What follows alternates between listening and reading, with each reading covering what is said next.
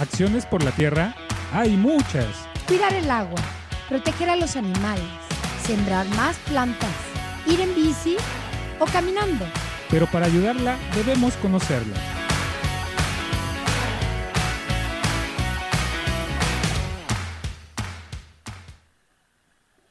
Macuali Tonali, tengan todos ustedes muy buenos días, como todos los viernes, aquí eh, compartiendo en Acciones por la Tierra eh, todo, todo lo más que se pueda para mejorar una, eh, ahora sí, una serie de acciones que día a día podemos ir realizando en nuestras casas, en el campo, en cualquier lugar donde estemos para el servicio hacia los demás, porque a final de cuentas el hacer una acción siempre va a repercutir en algo o en alguien.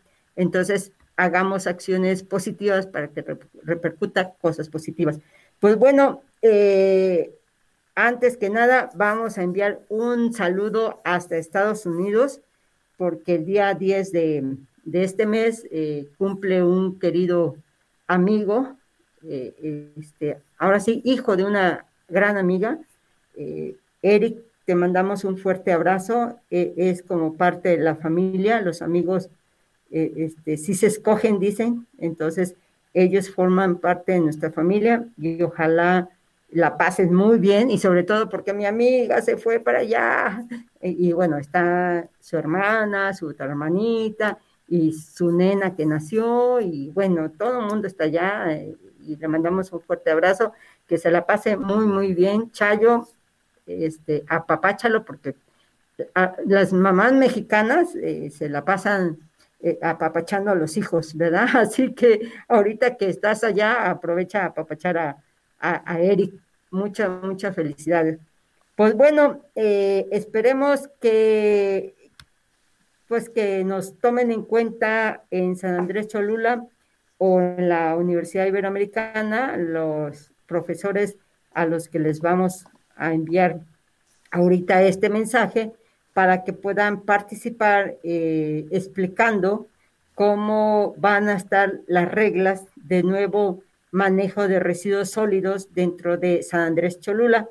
Y bueno, ya que hablamos de Cholula, le mandamos un saludo a todos los compañeros de Zacatepec, que por supuesto nos, nos están escuchando. Miguel, un fuerte abrazo a toda tu familia, a los compañeros de eh, San Antonio Cacalotepet, a los de Tlaxcalancingo, por supuesto, a doña Piedad, doña Susanita, los queremos mucho, a don Aquileo que nos están escuchando, a los compañeros que están en Puebla, los que están en Estados Unidos también nos escuchan, los que están en diferentes partes de la República, son muchos, muchos amigos que tenemos por todos lados, así que les mandamos a todos ustedes un cariñoso saludo.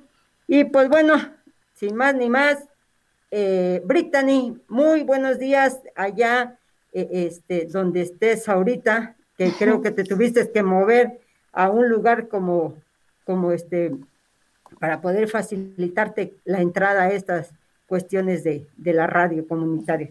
Eh, no, sin que la gente se olvide, pueden mandar mensajes al 22 24 97 55 74 o a la cabina de, de la radio comunitaria. Muy bien, Brittany. Dime qué tema vamos a tocar el día de hoy, que es bastante interesante, ¿eh? hoy vamos a combatir hongos de nuestra composta con bacterias a través de un biopreparado de bacillus, o sea, una inoculación de microorganismos. Ok, para los que nos escuchan, eh, Brittany es biotecnóloga ella ya hizo este, este proceso, porque lo vamos a presentar y, ella nos va a ir explicando, no lo puede hacer este curso taller, no lo puede hacer en forma, en este momento, ¿verdad? Porque se tuvo la necesidad de hacer actividades previas para poderlo presentar. Estos, lo que yo tengo entendido es que para que no en nuestro, eh, en nuestro nuestra composta, para los que me imagino que nos escuchan y que todo el mundo ya sabe cuáles son las compostas, eh, este, las compostas son, pueden ser de diferentes tipos, ¿no? Pero eh, puede ser casera, con los residuos que sacamos dentro de la casa, puede ser, eh, no sé, bocachi, puede ser este, gallinaza, etcétera. Sobre todo, la gallinaza saca mucho este, gallina ciega, muchísimas, son unos como gusanotes, como si fueran unas larvas bastante grandes, la gallina ciega, y en el caso de la eh, gallinaza, por ejemplo, eh, saca mucho, este, pues otro, otro tipo de animalitos que no son buenos tampoco para la composta, por eso hay que hacer una buena composta en cada uno, tiene cada uno su proceso. En el caso de, esto que va a presentar a este Brittany con respecto a los hongos, ¿no? Vas a meter una bacteria, vamos a meter una bacteria a la composta para que esa composta no tenga hongos, ¿no? Es lo que estoy entendiendo. Ajá. Primero vamos a hablar sobre inoculación de microorganismos, que es este término de introducir un microorganismo de manera artificial en otro eh, es una práctica de bajo costo, va a, ahorrar recursos no renovables, también va a ahorrar energía, va a usar técnicas que mantengan los sistemas ecológicos y se va a utilizar para introducir un grupo de microorganismos benéficos que van a mejorar las condiciones del suelo, van a suprimir la putrefacción, incluyendo estas enfermedades que salen, va a suprimir microorganismos, patógenos y va a mejorar la eficacia del uso de materia orgánica por las plantas. Estos hongos en la mayoría de los casos crecen por, debido a la descomposición de, de la composta tal cual. Estos crecen porque se alimentan de esa putrefacción. Entonces, ahorita al inocular este tipo de bacterias, lo que se va a hacer es prevenir que esos hongos crezcan. Ok, y, la pregunta de que le hago a todo el mundo, ¿esto qué tiene que ver con el medio ambiente o más bien con la permacultura? Porque va a evitar el uso de fertilizantes tóxicos que dañen el suelo y la microbiota natural del suelo. Va a evitar eh, que, que se utilicen energías no renovables, el uso de otros de herbicidas y demás es para un desarrollo sustentable y sobre todo porque esa tecnología no nada más se puede aplicar en la composta, sino también en el huerto urbano. Ok, entonces, ¿lo podemos poner directamente a las plantas esto? Diluido, sí. Diluido, ok. Ojalá no los puedas este, pasar para que sepan este, cómo, ¿no? Para los que nos escuchan y los que espero que nos vean también, porque eh, este, ahorita que presentemos, que eh, vamos a compartir la pantalla, este, va a ir explicando Brittany este proceso que fue ya llevado a cabo eh, y, este, y la gente pueda ir como trabajándolo. Por eso, córranle, los que nos escuchan, vayan por, como siempre, por su lapicito, su hojita y nos mandan los teléfonos de las cabinas, que es el 22 28 43 22 27 27 o 22 24 20 31 90 para cualquier pregunta antes de que eh, este, cerremos esta, este programa de día de hoy con Brittany. Entonces, este, pues no sé si hay algo más que agregar ahorita, si no eh, empezamos a, presentar pantalla, este, Brittany. Podemos hablar de de esta tecnología tal cual, de cómo ha ido evolucionando a través del tiempo. Porque es muy interesante saber que el hombre viene utilizando microorganismos, aunque sin tener realmente conocimiento de ello desde hace 8.000 años, cuando comenzó la elaboración de la cerveza, el vino, el vinagre, posteriormente el pan y diversos derivados lácteos. Y hoy en día obtenemos microorganismos de muchos productos, tales como bebidas fermentadas, encurtidos, pan, probióticos, aminoácidos, vitaminas, antibióticos, proteínas.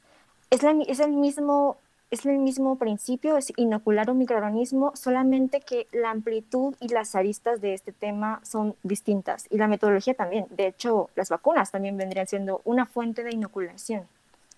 Oye, en este caso, eh, hablando de inoculación y sobre todo para que la gente también pueda entender cómo este proceso de lo que están también aplicándose eh, este, mucha gente en el brazo, que son las vacunas, este, tú con tu experiencia como biotecnóloga, eh, ¿qué nos puedes hablar un poquito nada más con respecto a cuánto tiempo, eh, porque en el caso son, unos son hongos, otros son bacterias y otros son otro tipo de, de, este, de cuestiones, ¿no? Entonces, aquí es eh, saber cuánto tiempo, por ejemplo, en el caso de las vacunas, cuánto tiempo realmente podemos decir que ese, como es un, en el caso de ahorita de lo que está viviendo toda la población, es un virus. Y entonces los virus no, no se manejan de la misma manera que fuera un hongo, no es, no es, no es el misma, eh, ¿cómo decirlo ahí? No es la misma forma que, que, su vida lleva, se lleva a cabo o como una bacteria o como, como en el caso de esto, ¿no? O sea, ¿en cuánto tiempo con podemos decir que una vacuna puede realmente eh, eh, este, estar funcionando, ¿no? Yo tengo los comentarios que me hacen nuestros amigos médicos, que, que, muchos, por muchos años han trabajado, sobre todo los otorrinolaringólogos, que por cierto le mandamos saludar al doctor Andreu, que muy gentilmente también apoya a, esta atención a la comunidad aquí en Tlaxcalancingo. Hace unos días precisamente mandamos a un paciente, pero bueno, este, le mandamos saludos, aprovechamos, pero él, eh, él tiene sus comentarios con respecto a, en este caso, virus. Eh, en promedio 15 días después de la segunda dosis, en caso de que la vacuna sea de segunda dosis, y si es una dosis, me parece que es eh, como 20, 21 días a 30 días después. También va a depender mucho si ya tuviste la enfermedad, puedes ya tener anticuerpos previos. Sí, pero a lo que me refiero es, yo siendo científica, si meto, si hago un proceso de, para la vacunación, para, para que la persona se vacune, la, ¿cómo sé que esa vacuna que me están aplicando es realmente me va a funcionar, ¿no? porque es un virus, entonces no trabajan los virus de la misma manera. O sea, ¿cómo sé que esa vacuna, ¿sí? Está 100% comprobada, ¿sí? No sé si me llego a explicar, este, Hay un, hay un laboratorio de, anticuerpos de anti-spike, así se llama, anti-S, la proteína S, que es la proteína de superficie del virus, pero no todas las personas lo producen porque no es el único mecanismo en que una vacuna genera anticuerpos. Sí, pero en este caso, eh, ¿cómo es comprobado que esa vacuna, por ejemplo, muchos de nosotros los mexicanos nos hemos vacunado con la triple cuando éramos bebés, con TPG, etcétera, etcétera. Pero esas vacunas fueron comprobadas, ¿sí? En, la, en un proceso larguísimo para decir, esta vacuna efectivamente está funcionando, ¿no? Pero en este caso, como es un virus, los virus no reaccionan de la misma manera que una bacteria y que un hongo para ese procedimiento que hicieron. Ya no estamos desviando otro camino, pero bueno, ah, porque lo que yo quiero que entienda los que nos escuchan es que los virus, para que sea comprobado una vacuna, debe de pasar muchos años, muchos años. Ahorita las vacunas están aprobadas en fase de emergencia, entonces realmente se van a saber los resultados reales mucho tiempo después. Ahí está la preocupación. Entonces tenemos que tener mucho cuidado con lo que estamos haciendo y con lo que estamos reaccionando, ¿no? O sea, decimos, ah, ya con la vacuna me voy a... No, no, no, no. No, independientemente de la vacuna hay que seguir utilizando cubrebocas. Ah, por supuesto, por supuesto, ¿no? no dejar de, bajar, como vulgarmente dice, la guardia, ¿no? Pero que entendamos que es una prueba lo que están haciendo. ¿Sí? Entonces, tengamos nada más nuestras, ahora sí, nuestros foquitos prendidos, ¿no? Pero bueno, nos desviamos bastante largo para, nos regresamos a qué tienen que ver los hongos con la composta que tenemos que preparar, ¿no? Sí. Como vamos a utilizar ahorita lactobacillus, eh, los lactobacillus son bacterias que producen ácido láctico y otros carbohidratos por medio de bacterias fototróficas y estos eh, por su naturaleza van a eliminar microorganismos dañinos que van a descomponer la materia, como la lignina y la celulosa, y los van a fermentar. Ahorita si quieren, cuando empecemos el taller, vamos a explicar por qué se utiliza este medio y, por qué se utiliza la fermentación. Ok.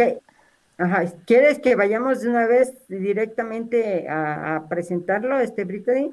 Sí. Sí, ok.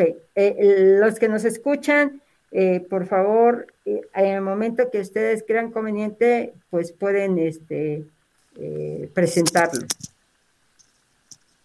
pues vamos a dar a, este, a los que nos están viendo, entrar a la pantalla para que puedan ir viendo el proceso que Brittany ya realizó y que nosotros podemos hacer en casa, que es, como dice Brittany, es muy barato y que nos va a ayudar a, a que nuestra composta no tenga hongos, porque a final de cuentas esa composta se le va a colocar a nuestras plantas, a nuestros cultivos, ¿no? Entonces, e, este, es algo bastante interesante y bastante sencillo. Pues bueno, adelante, aquí vemos la imagen de agregar un litro de agua y en una taza de arroz, ¿no? Este, Primero se va a utilizar un litro de agua y una taza de arroz. El arroz, como recordamos, es un carbohidrato que a su vez tiene muchísimo almidón, es una fuente ideal de, de carbono para la fermentación. Esto lo que, lo que va a ocurrir es que se va a dejar un poquito reposar para que salga esta agua turbia, la, típica agua de cuando uno lava el arroz. de, esta, de esta agua se va a dejar reposar unos cinco minutos más o menos. Ok. Y posteriormente, cuando ya tenga ese aspecto turbio,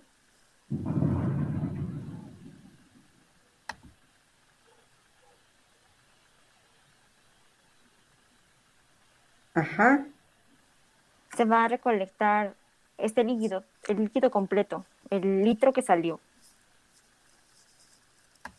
O sea, de, después de cuánto tiempo de reposo dejo el arroz? Cinco minutos, cinco minutos, lo suficiente para que ya esté turbia el agua. El agua. Y esa agua es la que voy a filtrar en un traste. Aquí agarró un PET de los que recicla, reciclado, reciclado ¿no? Ajá. Esa agua es la que voy a, em, a poner en este, la cuelo nada más y la pongo en el, en el frasco, ¿no? Ajá, en un frasco tapado, de que sea más o menos el doble del volumen de lo que vamos a ocupar. Por decir, si ahorita ocupamos un litro de, de agua turbia, Posteriormente vamos a ocupar pues una botella de 2 litros para que tenga margen de generar este CO2, este gas. Se va a dejar en un lugar oscuro a temperatura ambiente. Y se va a dejar fermentar por tres días. Ah, ok. Una vez que ya, que ya se dejó fermentar estos tres días, se va a tomar solamente 100 mililitros de esta agua turbia. Ok. Y se va a mezclar con un litro de leche. Leche va a ser nuestro medio para que, para que realmente salgan los lactobacilos.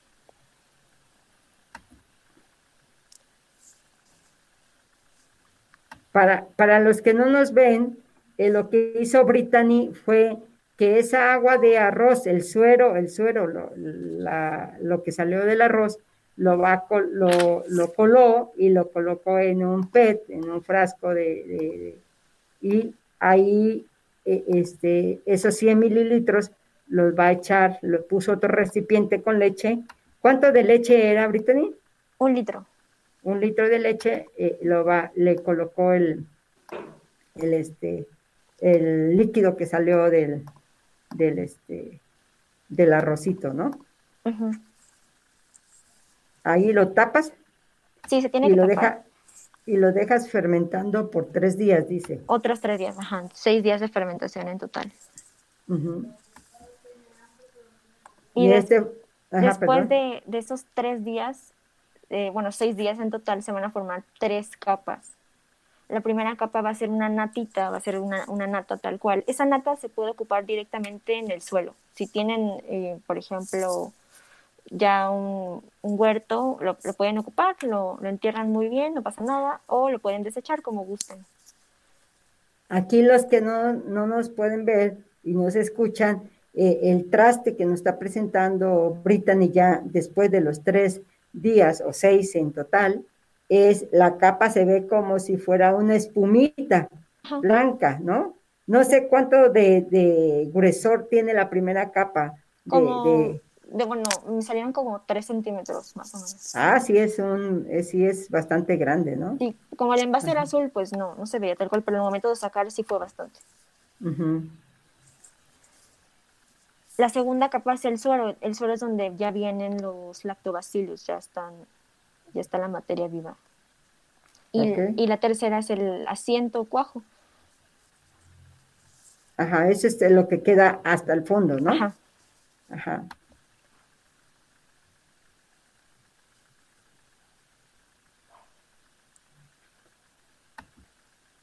Entonces, después, ¿qué, ¿qué, haces del proceso?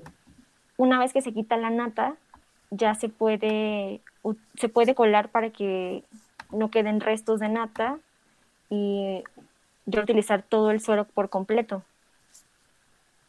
O sea, de las tres capas estamos hablando que la primera la quitamos y lo que vamos a, ocupar es la segunda. Ajá, la segunda y el fondo no hay problema que, se pase. Simplemente, realmente los lactobacilos están en la, en la segunda capa. Ok, ¿y esos son lo que vamos a ocupar? Ajá, ahí ya están los lactobacilos.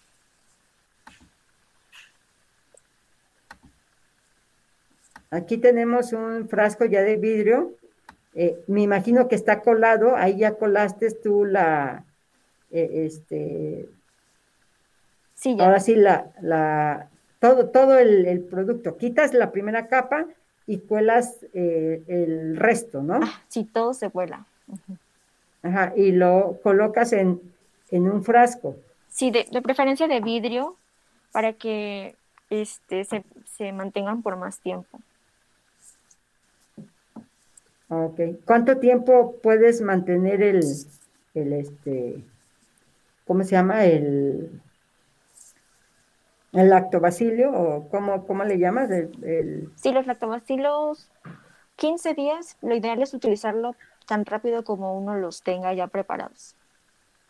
Ok. Eh, estoy poniendo para los que no nos alcanzaron a ver, estoy poniendo el, eh, nuevamente el video, que vean el proceso que tuvo que realizar Brittany, eh, este, que le llevó un, buen rato realizarlo, precisamente para poder eh, trabajarlo el día de hoy.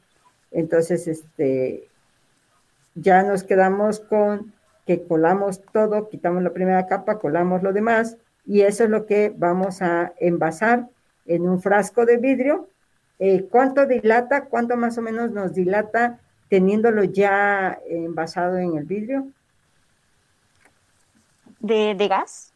No, de tiempo que no se nos eche, yo le ah. digo, como si no, se nos echara a perder, pues que pueda todavía ser... Tener, ajá, 15 días, 15 días a temperatura ambiente, si se desea más tiempo, sería en refrigerador, se puede agregar azúcar para que sigan consumiendo azúcares los lactobacilos. Ah, es un poquito como si yo hiciera yogur. Sí, de hecho, bueno, el yogur, uno de los compuestos son lactobacilos junto con otras cepas.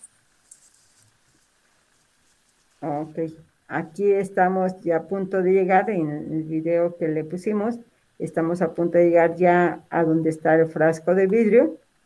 Sí, yo creo que fue bastante fácil. Otra vez ocupó, ocupó, por supuesto, un traste eh, para reutilizar, ¿no?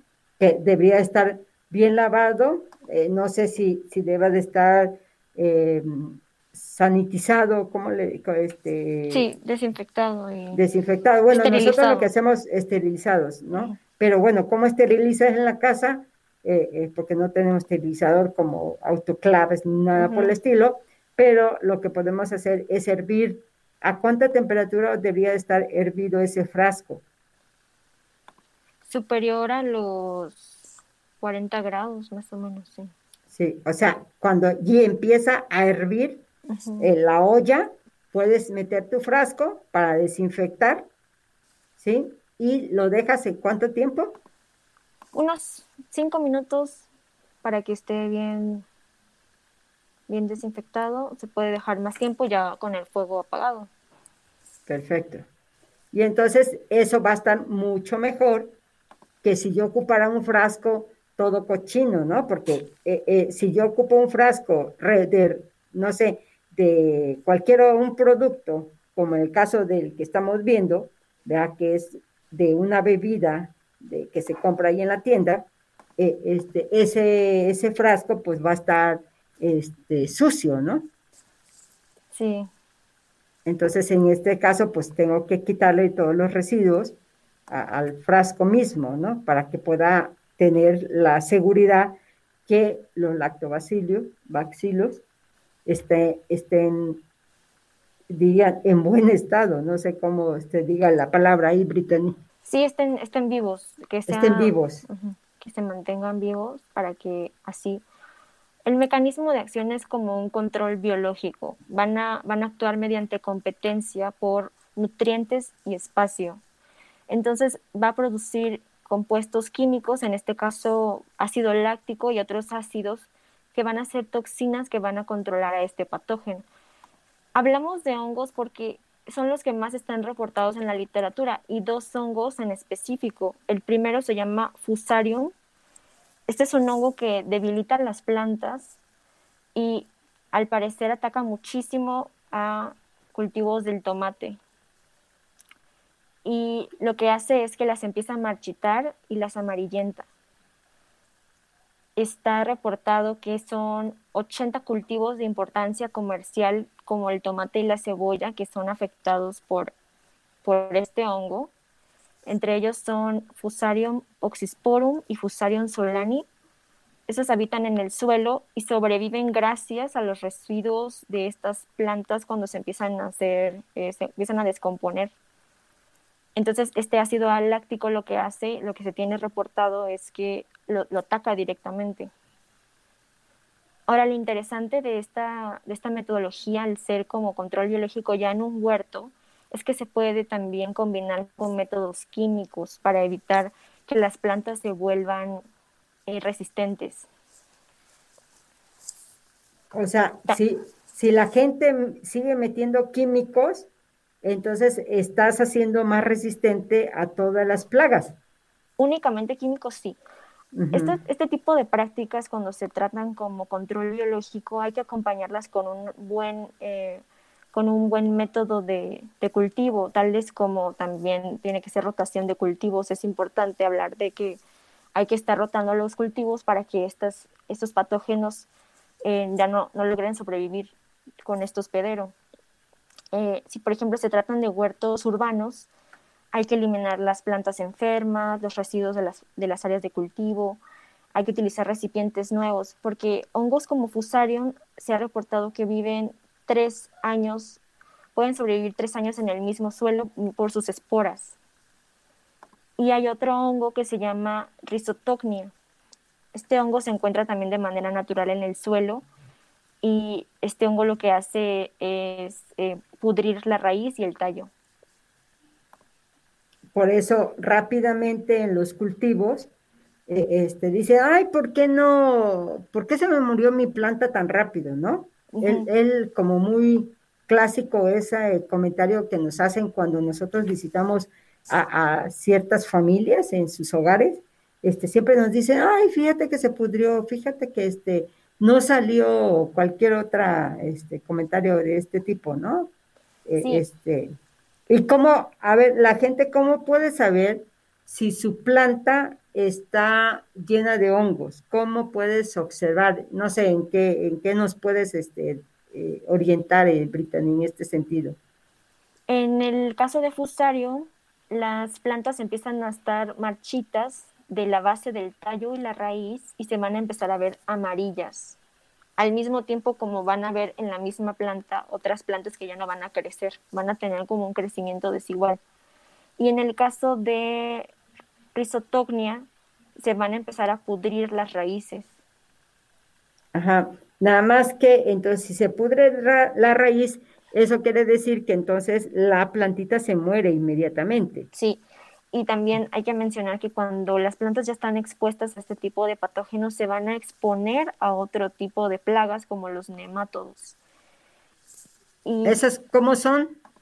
Mm, son otros microorganismos ya eh, distintos como... Eso, esos hacen que son la planta... Parásitos, son como... Sí, pero la planta se seca. Es que aquí, aquí lo que quiero que, que los que nos escuchan y los que eh, realmente hacen composta y los que cultivan, eh, este, tienen que tener como muy claro como esta situación. Nada más que los saberes, ahora sí, los saberes cotidianos, pues nos dan otro tipo de nombres para poderlos manejar de esa manera, en lugar de, decir, este, el, el, hongo, el bacilo tal, eh, este, decimos, este, se marchita, vean la, la, hoja, vean la planta, observen de tal manera, porque hasta eso muchos de los que se hacen cultivos no, no ponen mucha atención de, de todo lo que hay en, atrás de una hoja, ¿no? Sí. Entonces, a ver, aquí nos quedamos, Brittany, en, un momentito nos van a mandar a, unos, este, a una cancioncita o unos anuncios, pero eh, regresamos para todos los que nos escuchan, no se vayan y eh, estamos eh, abiertos a cualquier pregunta. Antes aprovechen a Brittany a la biotecnóloga para que puedan este, hacer sus preguntas. Pues regresamos. Escuchas Acciones por la Tierra. En un momento regresamos.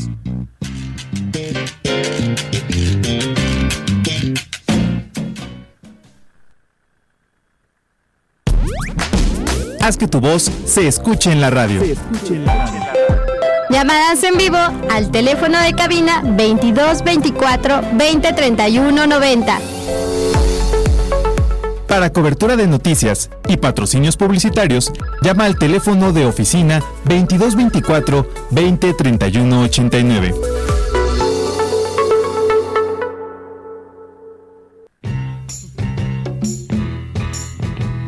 Estamos aquí para construir un diálogo que surge de la experiencia.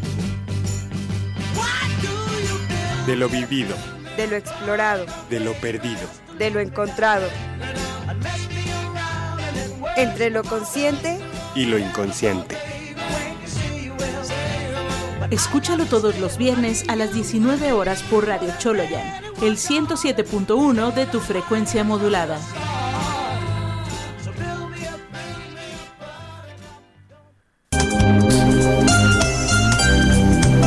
Las actividades cotidianas de las niñas, niños y adolescentes, tales como desayunar, asearse, asistir a la escuela, recibir clases por parte de los profesores, hacer tareas tanto escolares como familiares, jugar, asistir a eventos culturales que fomenten la formación de valores humanos, son actividades que realizan día con día.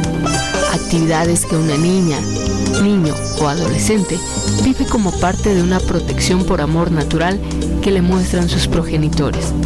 Todo ello, un ejemplo claro de ejercicios plenos de los derechos inherentes al ser humano, por lo que lo toman como algo natural. Pero, ¿te has puesto a pensar en qué pasa con las niñas, niños y adolescentes que no cuentan con todo lo anterior mencionado? Quienes no cuentan con ello están viviendo sin duda una violación a sus derechos.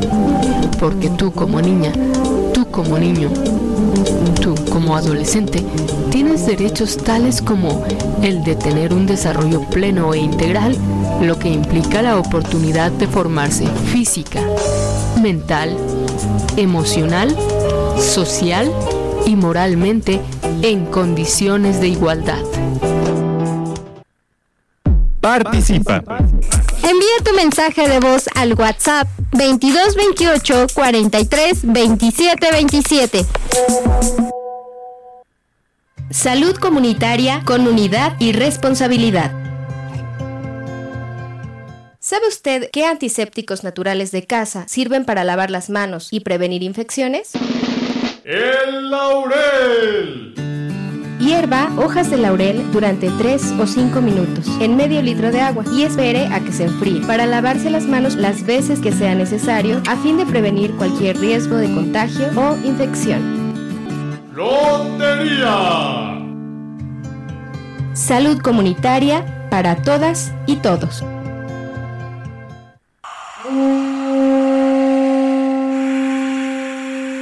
Jestli, sangre nueva. Un espacio para revitalizar tu espíritu. Jestli, sangre nueva para nuestros sentidos. Música, danza y tradiciones. México recorriendo nuestras venas. Acompáñanos a conocer nuestra identidad.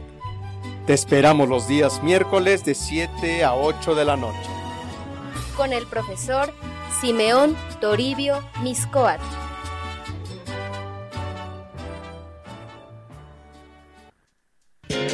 Gracias por acompañarnos. Seguimos en Acciones por la Tierra.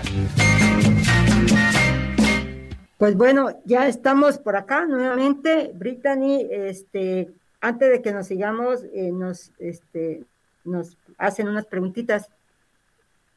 Ya perdí a Brittany, creo. Ya se me fue. A ver si, si abres, ¿ya? Perfecto. Abre pantalla para poder verte. La, la, aquí la duda que tiene eh, este, una de las personas de, del público es, eh, no sé si tú tengas ahí eh, todavía contigo el, el, el, suero, el suero que le echaste a la leche. Dicen que se convierte en tres capas. ¿Cómo pueden saber cuáles son las capas que, que esto tiene? ¿Cómo, ¿Cómo, saber, no? ¿Cómo identificar las capas que, que, tiene el... Lo tengo terminado, pero no tengo la nota. Voy a poner... sí. Así se ve ya terminado. Sí, tal cual. Entonces, sí. la primera, como yo lo hice en otro recipiente, la primera parte va a ser como, imaginen que esto que no, que está arriba es la nata y lo de en medio va a ser un suero y abajo va a ser este el fondo. Como esto lo, lo tuve que mover para sacarle el gas, se, se, hizo de un solo color, pero hace rato estaba más, más blanco de abajo que de en medio, en medio se ve menos turbio. La nata tal cual se observa porque es una capa gigante, o sea, es una capa muy grande. A mí me salieron como 3 centímetros de, de capa. O sea, para, lo, para la gente que hemos puesto a hervir, para que tengan una idea al público, la gente que hemos puesto a hervir leche, leche verdadera, no cosas que nos pintan, ¿no? La leche verdadera de vaca, cuando una la coloca a hervir, sale una natota, ¿no? Más o menos, para que tengan una idea, más o menos es esa nata, la primera nata, que, que como dice Brittany, es bastante gruesa y bastante grande, esa nata es la que se tenemos se va a desechar. Que, la que tenemos que quitar y desechar. Después hay de... personas, Ajá. hay personas que sí lo utilizan, la aplican directamente al suelo. Pero como no hay una diferencia significativa y realmente los lactobacilos están en medio en el suero tal cual, pues se puede desechar, no hay ningún problema. Se nota automáticamente porque es como una espumita blanca grande. Bastante grande. ¿no? Hay que estarla removiendo. Yo la removí con cuchara, pero si queda algún resto, se cola. Se tiene que colar para que ya no quede ningún resto. Entonces, eso es como un tip.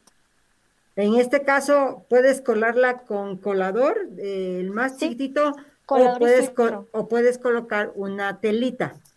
Ajá. No sé. Con no filtro, sé. con colador de, de, cafetera, con lo que tengan, para que no pase por. Pues va a estar grande, entonces uh -huh. tiene que pasar el suero. Ah, ok, entonces yo creo que ya está mucho más claro para la persona que nos preguntó cómo puede identificar las capas, ¿no? Uh -huh.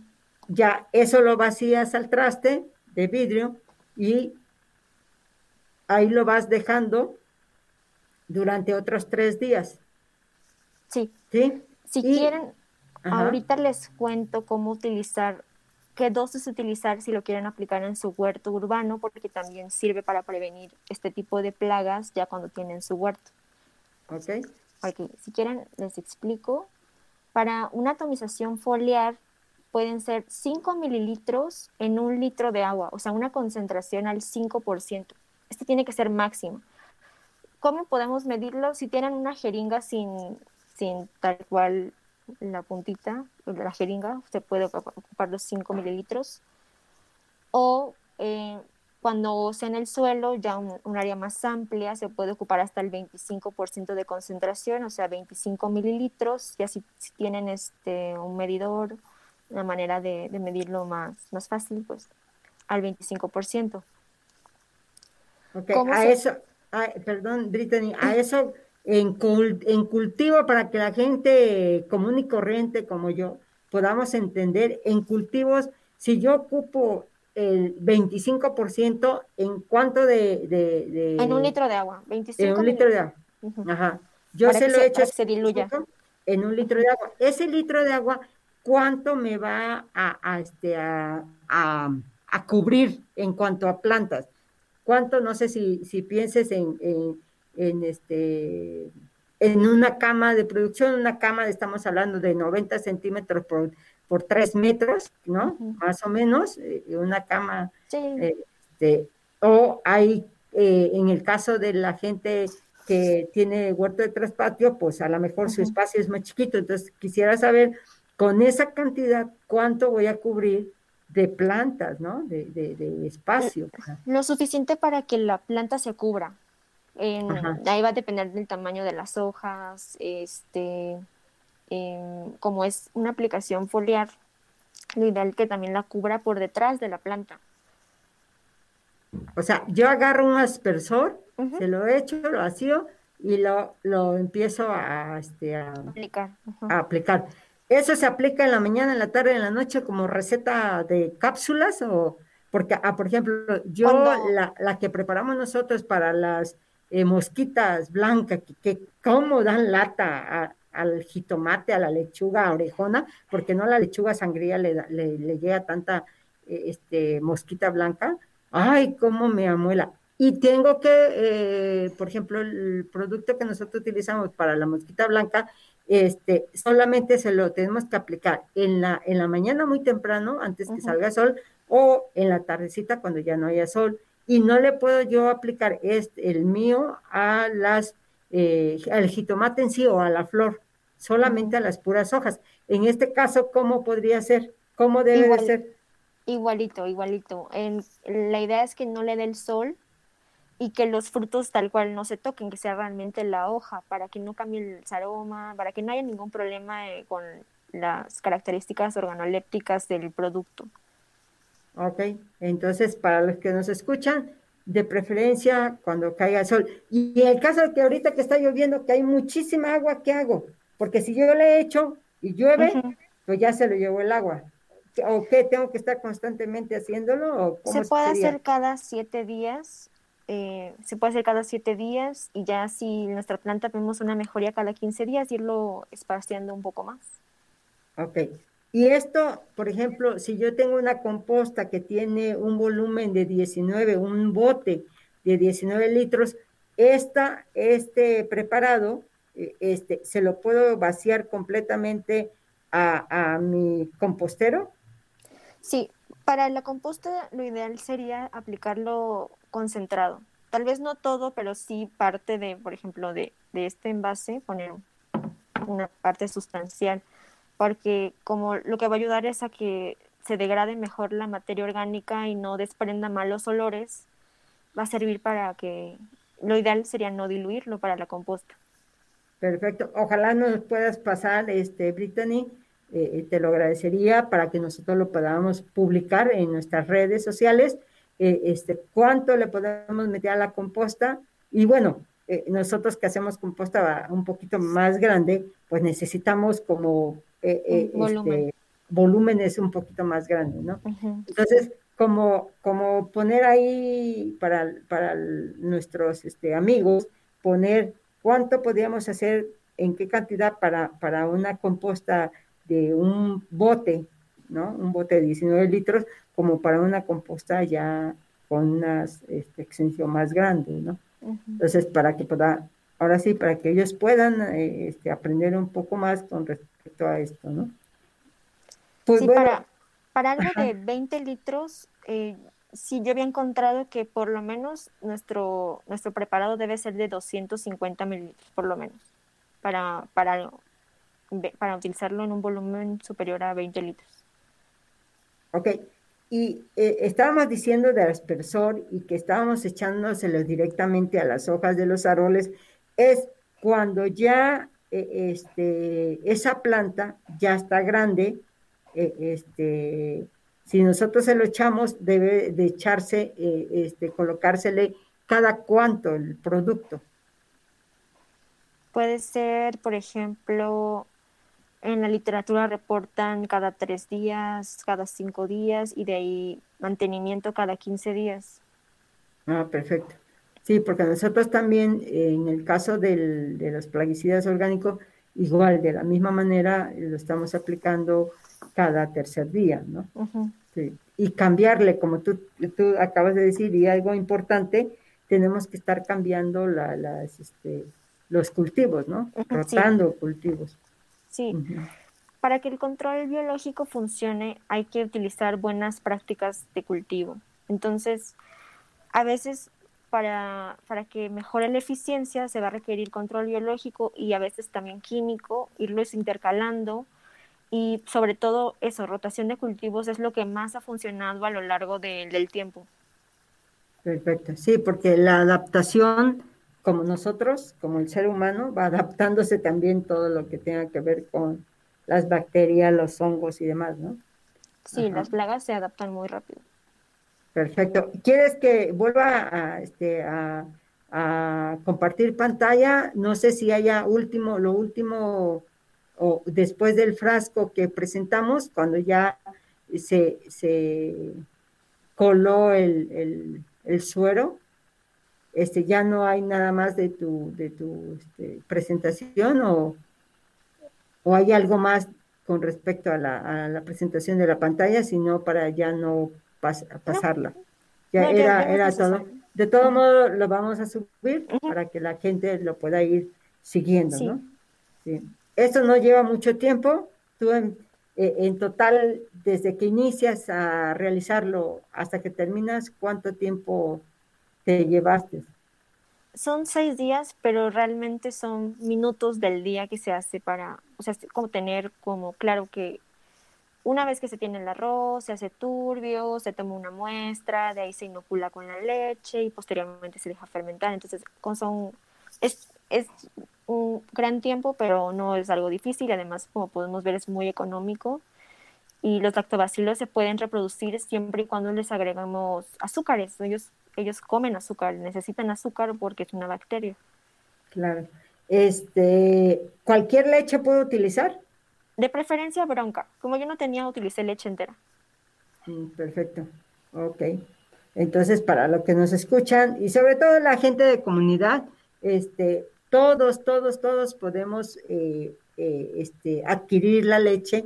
Y no puedo decir, pero este, hay por allá, por la calle Cuauhtémoc, hay compañeros que, venden leche bronca buena y que pueden ser utilizados, ¿no? Entonces, este, pueden hacer sus pedidos, hay gente todavía en las comunidades eh, que, están vendiendo leche y que es importante seguir también esta parte de apoyar a la gente de las localidades, ¿no?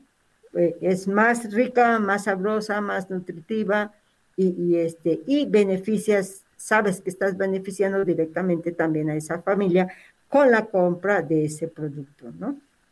Sí.